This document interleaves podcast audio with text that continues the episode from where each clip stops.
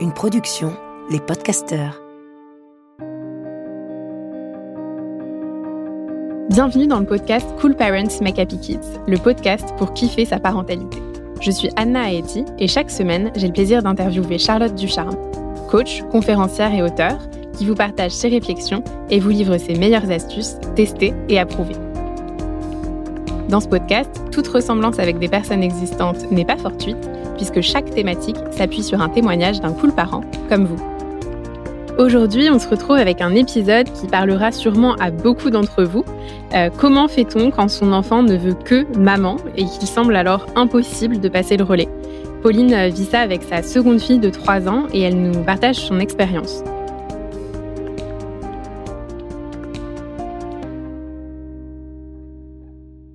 Pauline nous partage que en ce moment c'est assez compliqué avec leur seconde fille euh, de 3 ans euh, et que euh, dans la majorité des cas, sa fille n'a pas envie que ce soit son papa qui s'occupe d'elle, mais elle veut que ce soit sa maman. donc que ce soit pour le bain, le repas, le coucher, bref, dans à peu près toutes les situations du quotidien. et quand le papa essaye de, de s'occuper d'elle et que la maman est là, ça va tout de suite finir en pleurs, en cris, en déception. Euh, en revanche, quand Pauline euh, n'est pas là et que le papa doit gérer tout seul, il euh, n'y a aucun souci, la petite accepte volontiers. Mais quand ils sont ensemble, ce qui arrive quand même voilà très souvent, c'est malheureusement difficile pour tout le monde parce que Pauline, elle, se sent oppressée de ne pas pouvoir voilà se, se, poser et avoir des moments pour elle ou pour s'occuper de sa seconde fille.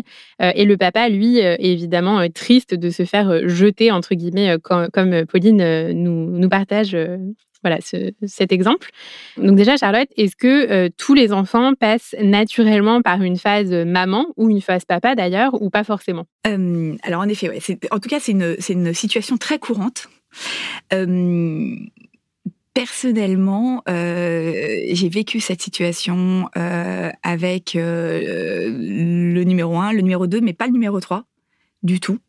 Et ce qui a fait la différence quand même, je dois l'avouer, c'est euh, le fait que le papa avait pris plus de confiance et c'était naturellement beaucoup plus euh, impliqué avec le, troisième. Alors je pense qu'il ne faut pas non plus en faire une généralité. Je pense que parfois, voilà, c'est comme ça, l'enfant euh, a plus d'affinité pour l'un ou l'autre. Néanmoins, en fait, on se retrouve souvent dans un cercle vicieux parce que celui qui est rejeté, euh, bah, il perd un peu confiance. quoi. C'est pas hyper cool, donc euh, il se fait rejeter. Il a pas forcément envie. Euh, il se dit bah de toute façon, voilà, l'autre il, il m'aime pas, il, veut que toi, donc il lâche un peu prise. Alors qu'en fait, moi j'ai remarqué, par exemple, je, donne une situation. Imaginons je je joue avec l'enfant et et pour une raison ou une autre, j'ai besoin de faire quelque chose et donc que papa prenne le relais. Si euh, le papa arrive euh, en disant bon bah viens avec moi, l'enfant peut hurler. Mais en revanche, si le papa, par exemple, euh, une bonne astuce, ça pourrait être que le papa s'assoit près de l'enfant et commence à jouer commence à jouer. Ah, regarde, le petit mouton, il fait, bah, bah, dis donc, t'es pas contente, t'es contente ou t'es pas contente? Enfin, bon, je sais pas, c'est un petit jeu, par exemple. Il peut prendre des objets, parler avec des objets ou jouer comme lui le, le, souhaite. Et commence à jouer avec l'enfant et à rigoler ou à jouer avec un truc si l'enfant n'est pas intéressé à côté. Ou prendre un livre, l'ouvrir et commencer à lire une histoire. Et en fait, l'enfant, naturellement, il va venir. Et euh, ça, c'est une super astuce pour euh, justement que l'enfant en fait ait envie euh, d'aller euh, vers euh, vers l'autre personne. Plus on commence par le jeu avec l'enfant, plus il va être il va être ok pour aller avec l'autre. comme tu le dis, c'est parfois difficile de pas se laisser déstabiliser ou même attrister. et puis, bah, voilà, de faire en sorte de rendre la situation plus agréable. pour ça, il faut d'abord ne pas se laisser nous-mêmes atteindre par nos propres émotions. Oui, c'est pas parce qu'on se fait rejeter qu'on n'est pas aimé. Hein. Mais je, le vois aussi euh, sur mes enfants. Les deux, euh, c'est pas parce qu'ils étaient très mamans, ils aiment mais profondément euh, leur père, et, voilà énormément. Mais voilà aussi parfois, euh, bah, on préfère prendre le bain avec l'un plutôt qu'avec l'autre parce qu'il y en a un, il nous met bien le gant éponge sur le front, il fait bien attention à ce qu'on n'ait pas dans les yeux. L'autre, ça peut être euh, parfois un peu, euh, voilà, plus. et chacun ses, talents. Peut-être que voilà, pour le bain, bah, on préfère que ce soit avec l'un parce que on en a moins dans les yeux. Et puis pour un autre truc, ça va être, ça va être l'autre. Il faut aussi, je pense que chacun des parents trouve ce qu'ils aiment partager avec leur enfant.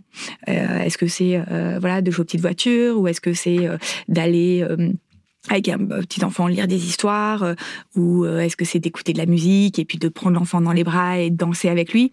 Je pense que pour trouver sa place aussi, c'est bien de trouver des, des, des, petits moments de partage où nous-mêmes, ça nous fait aussi plaisir parce que l'enfant va le, va le ressentir.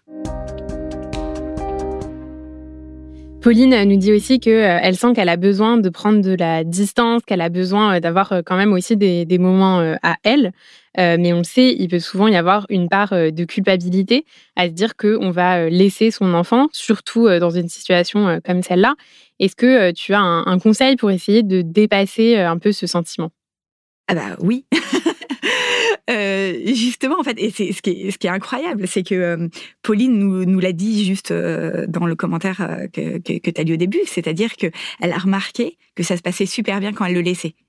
Et en fait, c'est génial euh, en tant que, euh, enfin que ce soit l'un ou l'autre, mais euh, si par exemple la mère est très présente, de s'absenter parce que ça laisse l'opportunité au papa de créer du lien avec, avec son enfant. Et quand le lien en apparence est plus fort avec la mère, c'est difficile pour celui qui est dans la même maison de créer un lien parce qu'en finalement en fait la mère prend pas mal de place, ou euh, même inconsciemment.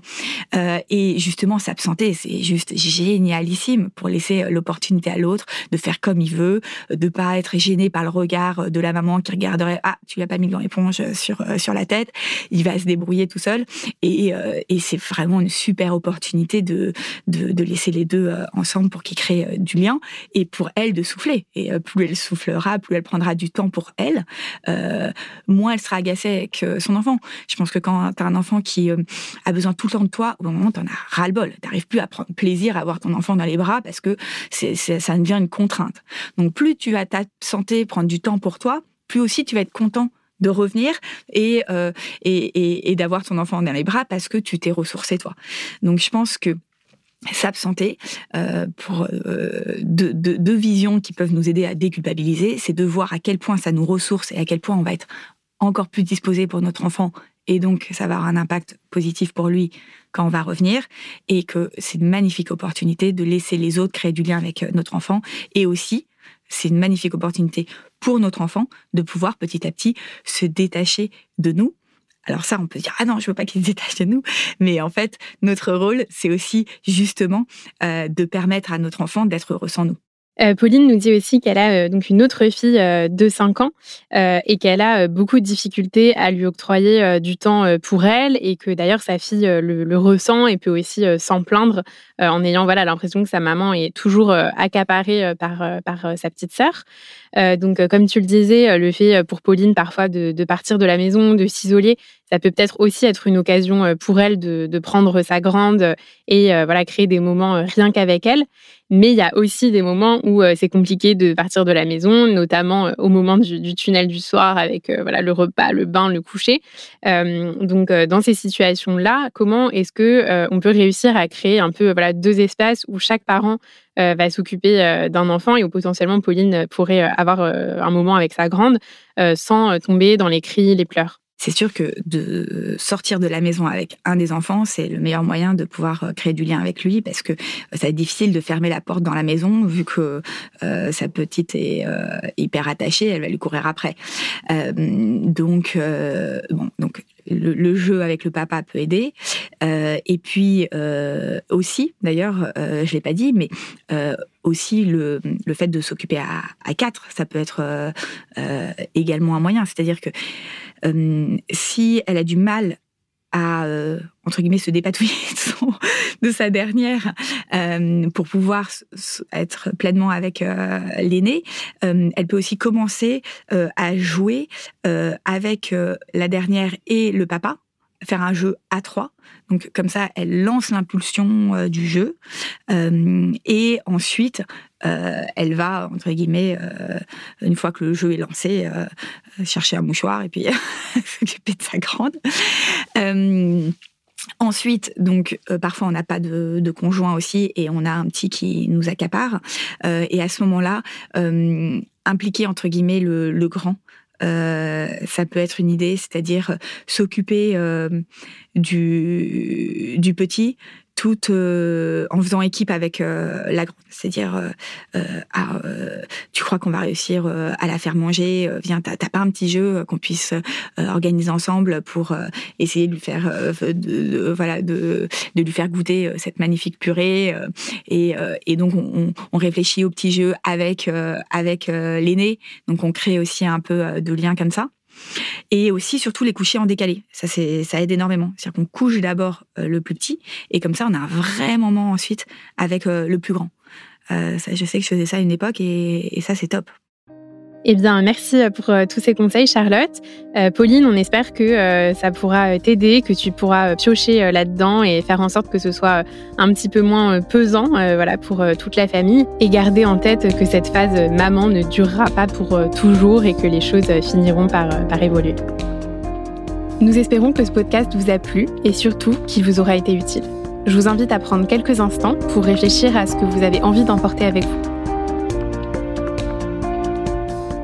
Et pour encore plus de prise de conscience et de vraies évolutions, rendez-vous dans l'appli Cool Parents. Chaque mois, des milliers de parents y font le plein d'énergie et transforment leur quotidien grâce à des coachings inédits.